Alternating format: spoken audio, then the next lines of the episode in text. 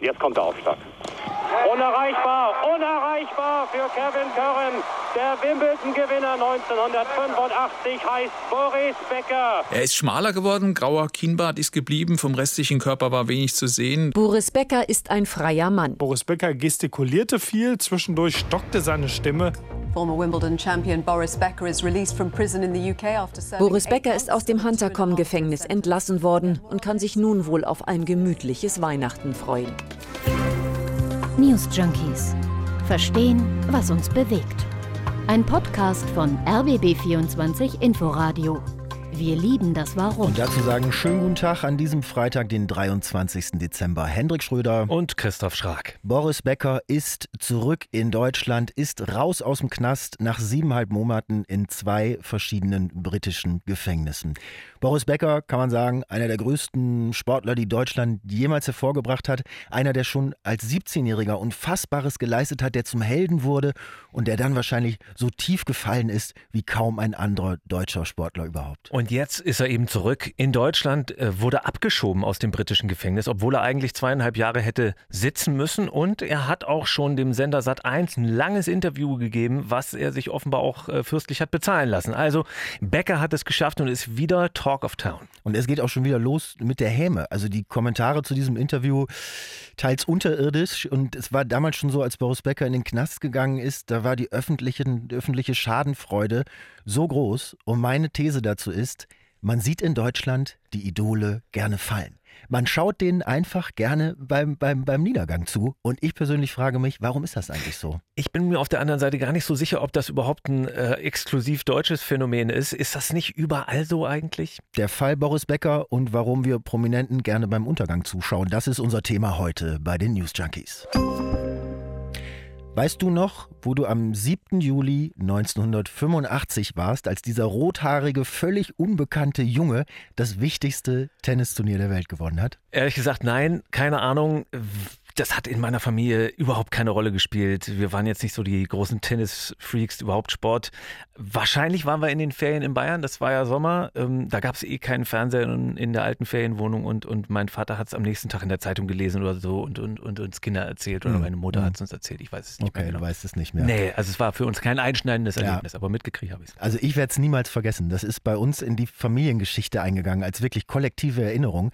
Im Italienurlaub mit anderen Familien, die alle vor einem winzigen Fernseher versammelt waren, also bestimmt drei oder vier Familien, die Kinder inklusive mir auf so einer freistehenden Treppe sitzen, wo man gerade noch von oben so auf den Fernseher draufschauen konnte. Und dann war das wirklich, als, als wäre, als hätte Deutschland äh, im, im, im Weltmeisterschaftsendspiel gestanden oder so. Also es war ein Zittern, ein Bangen, ein Mitfiebern, ein Jubeln. Wir Kinder haben nachher eine Polonaise durch den Garten gemacht und meine Eltern und ich sind durch dieses Ereignis für immer Boris Becker-Fans geworden. Ich meine, das konnte ja man damals auch sein. Ich äh, kannte auch auf jeden Fall Mitschüler und Mitschülerinnen, die total fanatisch waren. Ich meine, zu seiner Zeit als aktiver Sportler keine Frage. Diese Leistungen sind ja auch total unbestritten. Mhm. Und das zieht, glaube ich, auch gar keiner in Zweifel. Aber es ist natürlich schon so, dass jemand, der derart in der Öffentlichkeit steht, der derart auch viel Mist baut, dass der naja. dann irgendwann vielleicht nicht mehr ganz so geliebt wird, mhm. weil man sich mit ihm vielleicht auch nicht mehr so gut identifizieren kann. Es steht eben nicht mehr nur der Sport im Mittelpunkt. Mit jemandem, weißt du, der wegen Insolvenzdelikten zu zweieinhalb Jahren Gefängnis verurteilt ja. wird. Das ist ja auch nur eine Sache. Also da gilt es noch drüber zu diskutieren, aber vielleicht mal noch ganz kurz den Fall, also ganz grob. Es gab in England, wo Becker lebte, ein Insolvenzverfahren gegen ihn und innerhalb dieses Verfahrens hat er dann unrichtige, unvollständige Angaben gemacht.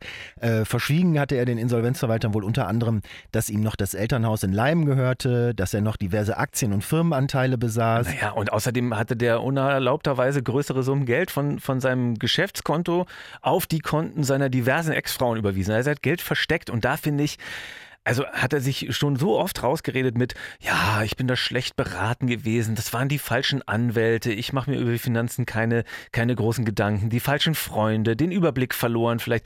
Also es war ja auch nicht das erste Mal, dass Becker wegen Steuersachen und Geldproblemen in den Schlagzeilen war und irgendwann ist dann der Kredit auch wirklich verspielt im wahrsten hm. Sinne des Wortes. Also du meinst der Kredit bei der Öffentlichkeit, dass, dass, dass man ihm das jetzt nochmal so durchgehen lässt. Die Richterin hat sich ja auch darauf bezogen im, hm. im Gerichtsprozess in, in England, dass es eben nicht die erste allererste Sache war von ihm und hat das Strafverschärfen Naja, mit reingenommen, die Sache äh, Anfang des Jahrtausends. Aber es war am Ende ja auch nicht die Richterin, die ihn für schuldig gehalten hat, sondern die Jury. Also das hat Becker selbst zumindest in dem Interview mit Sat 1 gesagt, äh, was er jetzt nach der Haftentlassung gegeben hat. Und daraufhin konnte die Richterin dann wohl auch gar nicht mehr anders, als ihn zu verurteilen.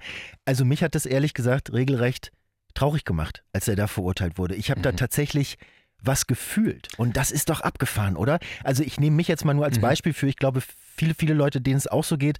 Ähm, ich kenne den nicht. Ich habe den auch noch nie in echt gesehen, noch nicht mal bei irgendeinem Pressetermin oder irgendwo. Und trotzdem gehört er irgendwie zum eigenen Leben dazu. Und ich glaube, ich habe sowas wie Mitleid äh, gefühlt, so etwas wie, das hat er nicht verdient. Also das geht mir zumindest im Fall Boris Becker äh, wirklich ganz, ganz anders. Also wenn da ein erwachsener Mensch wie er, der in seinem Leben zig Millionen verdient hat, wenn der das nicht schafft, seinen Laden irgendwie zusammenzuhalten und, und wie bei Becker offenbar bei sinkenden Einnahmen denselben luxuriösen Lebensstil beibehält und dann am Ende aber noch vor Gericht beziehungsweise dem Insolvenzverwalter gegenüber lügt. Also in dem Moment ist das dann auch egal, was er wann irgendwie mal gewonnen hat. Dann hat er seine Rolle als Idol in, in dem Moment Mhm, auch einfach verspielt, dann taugt er nicht mehr dafür. Die Leistung schon, aber er Ja, selber als Vorbild. Ich meine, eigentlich ging das ja schon viel früher los, ne? Dass, dass, dass er irgendwie nicht mehr zum Idol taugte für viele. Also weil es ja immer Skandale gab um ihn, wechselnde Frauen, uneheliche Kinder, dann komische Pokerturniere.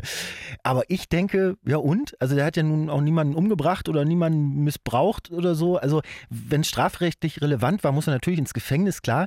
Also das- ich meine jetzt nicht, dass Promis da Sonderrechte kriegen sollten, aber es schmälert doch nicht was davon, was er ist und war. Also ich habe das Gefühl, dass man gerade in Deutschland ja eigentlich nur darauf wartet, die Helden, die Helden fallen zu sehen. Das ist so eine Missgunst. Und ich verstehe an der Stelle auch nicht, warum man eigentlich von einem Jahrhundertsportler, der äh, besser sch- Tennis spielen kann äh, als 99,999 Prozent der Weltbevölkerung. Ich verstehe nicht, warum man von so einem auch noch erwartet, dass der ein toller Finanzanleger sein muss, dass der ein toller Ehemann sein muss, dass der irgendwie rhetorisch brillant sein muss und so. Wa- Warum? Der ist weiß Tennisspieler. Du, du kannst das bei solchen Stars dann irgendwann nicht mehr voneinander trennen. Also ich meine, es ist doch völlig klar, dass solche öffentlichen Personen ein Image bekommen. Irgendwas, wofür sie halt stehen. Und Hm. Becker jetzt war ja schon immer jemand, der sehr polarisiert hat. Und er wird ja auch immer noch geliebt. Er bekommt Häme, er bekommt aber auch immer noch Liebe. Steffi Graf zum Beispiel, die sich völlig skandalfrei schon lange ins Private zurückgezogen hat, die bekommt allgemein Respekt und Anerkennung und keine Häme. Aber wird sie geliebt? ja, von also Andrew von der, Agassi, denke ich. ja, also von der Öffentlichkeit jetzt. Das Ne? ist, ihr- das ist ihr Ehemann übrigens, ja, falls du da nicht ist so mir schon klar. bist. Aber von der Öffentlichkeit jetzt, darüber reden wir ja. Oder, oder Michael Stich zum Beispiel, der ja auch sehr erfolgreich Tennis gespielt hat. Becker ist halt einer, den man lieben kann für alles, was er ist, weil er auch so viel offenbart, man so viel über ihn weiß, weil er eben in den Medien so viel stattgefunden hat. Das ist die andere Seite der Medaille. Da ist dann eben die Häme mit dabei. Also ich glaube, es hat am Ende viel mit seinen Finanzen zu tun. Wenn der jetzt finanziell weiter erfolgreich gewesen wäre, dann hätte man ihm auch die anderen Eskapaden und so manchen Fernsehshow-Auftritt, der peinlich war, weiter verziehen. Aber ich glaube, dieses Pleitegehen, ja, die, also das ist in Deutschland das ultimative Scheitern. Wer pleite geht, der ist verbrannt. Für mich ist das eher so diese Lügerei vor, äh, bei, der, bei der Steuerhinterziehung. Und, und wenn du auf die andere Seite guckst, Lothar Matthäus haben wir ja auch, noch Yogi Löw oder wenn wir es mal erweitern, die Scorpions zum Beispiel. Scorpions. Mit, mit, ja, mit Rammstein die größten internationalen Rockstars aus Deutschland aller Zeiten. Und die bekommen ja auch, ohne dass sie jetzt gescheitert wären finanziell, ihr Fett hierzulande weg. Also Ne, Lodder eben wegen seiner Lodderhaftigkeit, Löw, weil er irgendwann völlig äh, entrückt schien und keinen Erfolg mehr hatte und das aber auch nicht einsehen wollte irgendwie und immer noch daran geglaubt hat, dass es doch noch äh, geht. Naja, und die Scorpions, ich weiß nicht, die sind halt so als Witzfiguren, die sind äh, verschrien, sind einfach uncool hierzulande, finden wir. So in Mexiko oder Bukarest, da sind das Halbgötter, äh, wenn die irgendwo auftauchen. Also da haben wir ein ganz anderes Ja. Verhältnis zu diesen Leuten. Aber Löw ist doch ein gutes Beispiel. Also Jogi Löw wurde vom Helden zum Deppen in wie vielen Jahren? In fünf, sechs Jahren? Das ist doch irre. Da schafft jemand Historisches. Und danach laufen dann ein paar Dinge schief. Danach läuft es nicht mehr, wie er hofft. So, und das Erschaffene wird dann dadurch wieder relativiert. Ähm, es gibt einen ganz interessanten Satz von Dirk Nowitzki, den ich mir rausgeschrieben habe dazu. Der hat der Zeit mal in einem, in einem Interview gegeben. Und da hat er einen Satz gesagt, den ich ganz bemerkenswert finde. Also Nowitzki, ne? mega Mhm, Basketballer aus Basket, Würz, Würzburg, der hat fast 20 Jahre in den USA gespielt. Der hat über den Umgang ähm, mit Sportidolen in Deutschland gesagt, erst feiern die Menschen uns Sportler dafür, dass wir etwas besser können als sie. Aber was ist das schon? Wir werfen einen Ball in einen Korb oder radeln einen Berg hoch. Und sobald die Leute etwas finden, was Grund zur Schadenfreude gibt, stürzen sie sich darauf, als wollten sie sagen, ha, der ist doch nicht besser als ich. Und Naja. das genau das. Hm? Was, also was ist das, diese Sehnsucht nach jemandem, der unfehlbar ist, der größer, toller, perfekter als man selbst ist? Also klar gibt es das, ist das zu beobachten. Was ist das? Ja, das und dann diese ganz schnelle Ernüchterung, wenn man merkt, oh, äh, die können zwar dieses und jenes ganz toll sind, aber ansonsten auch die fehlbaren, unperfekten Menschen wie wir mit allen Schwächen, Defiziten und Abgründen. Also man will irgendwie keinen Menschen, man, man, man, man will da jemanden von einem anderen Planeten oder so, der überhaupt äh, immer alles kann und alles richtig macht. Also diese Lust am Absturz von Promis, ich glaube, die ist unbestreitbar da, hat wahrscheinlich was Also mit doch. der Medienmaschinerie zu tun. Ja, aber es ist, glaube ich, kein allein deutsches Phänomen. Also es ist nicht nur hierzulande so, sondern das ist, glaube ich, ein allgemeines Mhm. Medienphänomen, so eine, so eine Sache, die eben aus, aus diesen Erzählungen über Stars und Prominente herrührt. So, weil denkt zum Beispiel mal an auch ein ganz berühmtes Beispiel, Britney Spears. Hm, hm. Ich meine, die, die war ja das All-American Girl, also am, am Anfang ihrer Karriere. Also fast sowas wie, wie, wie, wie, eine, wie eine Jungfrau Maria für die amerikanische Popkultur zum Beispiel. Bildhübsch, absolut unfehlbar, intelligent, tolle Stimme, Ja, ja. also alles. Sportlich, lustig. Genau. Und Ja, mega, lustig me und mega erfolgreich ja auch nicht zuletzt. Ne? Und dabei ja auch am Anfang eben ganz zahm. Das war das Image. Also ich meine, die war im Disney Club, diese Kinderfernsehsendung, bevor sie Popstar wurde. Und die Leute haben sie verehrt und geliebt. Und ich weiß noch, wie mich das damals genervt hat, weil ich mit der Musik zum Beispiel überhaupt gar nichts anfangen Ah ja. konnte. Aber Britney war Britney. Und Aber es waren, also wenn man es mal versucht, neutral zu einzuordnen, es waren aus heutiger Sicht schon super Songs. Und, und dann kam aber irgendwann der Absturz. Ne? Also ich habe diese Doku gesehen über sie, die vor ein paar Jahren rauskam, da wird Mhm. das nachgezeichnet, wie unterirdisch nicht nur ihr Umfeld, sondern vor allem die Presse mit ihr umgegangen ist. Also eigentlich unfassbar aus heutiger Sicht. Aber was doch anders ist, äh, sie hatte ja immer Supporter, oder? Also Leute, die sie nach wie vor geliebt haben, egal was war. Ich weiß nicht, wie viele Supporter Lothar Matthäus in diesen Zeiten noch hatte, als er sich wirklich ganz schön zum Löffel gemacht hatte. Nein, nein, also ja, ich weiß, was du meinst, aber das war bei Britney auch tatsächlich nicht so. Das stellt sich heute so dar. Die war als Promi am Ende nach diesen ganzen Stories über ihre Partys, über die Glatze und ihr, ihre Meltdown sozusagen, diese merkwürdigen Boyfriends, die dann noch dazu kamen. So. Und das, das war auch ganz klar in der öffentlichen Meinung so. Da war sie am Boden. Und das ist ja auch das, worüber wir hier reden, die öffentliche Meinung eben. Nicht, ob da noch ein Fanclub, die, die, die, Ja. die im Sturm die Fackel da Ja. tapfer hütet. Klar, das hat es natürlich gegeben. So. Aber bei Britney Spears äh, sieht es doch jetzt auch schon wieder komplett anders aus, oder? Also da gab es ja ein regelrechtes Umdenken und ja auch eine große Kritik daran, wie mit ihr, wie mit ihr umgegangen Naja, wurde. und diese Wiederauferstehung von ihr, wenn du so willst, das ging ja von eben so einer kleinen Keimzelle aus, also von tatsächlich ja Supportern, die aber die, die öffentliche Meinung nicht mehr bestimmt haben. Aber diese Supporter, die haben eben was entdeckt, was Britney wieder zu einem Opfer werden ließ in der allgemeinen Erzählung. Also Mhm. ein Opfer, das aber eben noch nicht aufgegeben hat, ähm, zu kämpfen und was quasi Hilfe braucht, um gegen eine riesige Ungerechtigkeit anzugehen. Und da gab es wieder eine neue Geschichte, die man erzählen Ja, konnte. okay. Und so ist, glaube ich, diese Mechanik. Und deswegen konnten Ja. die Leute sie auch wieder gut finden und zu ihr stehen, Ja. egal was vorher war. Britney Spears ist vielleicht wirklich ein gutes Beispiel. Also, wo man echt sieht, wie das funktioniert mit den Idolen, wie die entstehen auf der einen Seite und dann wieder einstürzen. Ähm, aber was ist das mit dieser Lust daran, dass wir alle so da drauf starren? Also wie jetzt bei Boris Becker auch. Jetzt wird genau geschaut, wie sieht er aus, wie gibt er sich, was sagt er im Interview, ist er geläutert, bereut er, wie ist das Verhältnis zu seinen Kindern? Ey, das ist doch eigentlich völlig irre. Der Mann hat sensationelle Erfolge hingelegt. Der ist einer der bekanntesten und erfolgreichsten Sportler der letzten Dekaden. Und wir reden darüber, was er im Knast zu essen bekommen hat und ob er sieben oder neun Ja. Kilo abgenommen hat. Das Ja. ist doch unwürdig dieser Figur gegenüber. Welcome to Klatschpresse. Ich glaube, das ist halt einfach eine Mechanik, die in dieser Berichterstattung drin liegt und an dem Weitererzählen von, von Geschichten. Ich weiß nicht, wenn man das jetzt vergleicht international, ich finde, wenn es sowas wie eine nationale Kultur, eine deutsche Kultur in Sachen Promi-Verehrung überhaupt gibt, dann habe ich eher den Eindruck, dass es sich hier mit der Verehrung im Allgemeinen eher in Grenzen Ja, aber hält. das ist ja oder? Teil desselben Problems. ist dasselbe Problem, aber jetzt die News über Becker zum Beispiel, wenn man das nimmt, die beschränken sich jetzt weitgehend auf die bunten Medien, finden ansonsten eher weiter hinten in den Tageszeitungen Ja, statt. obwohl ich mich erinnern kann, dass die FAZ äh, so die ganzen Details rund um den Steuerprozess schon auch sehr interessiert aber nicht auf. Seite 1. Aus nicht auf Seite 1. Und diese, diese Promi-Presse zum Beispiel, wenn du das jetzt nimmst und, und, und wir uns über die Lust am, Mhm. am Absturz unterhalten, die ist in Großbritannien zum Beispiel ja auch noch mal viel größer, hat viel mehr Wumms als hier. Also da wird sich in meiner Wahrnehmung noch viel mehr Ja. das, das Maul zerrissen, Okay. aber auch mehr geliebt möglicherweise.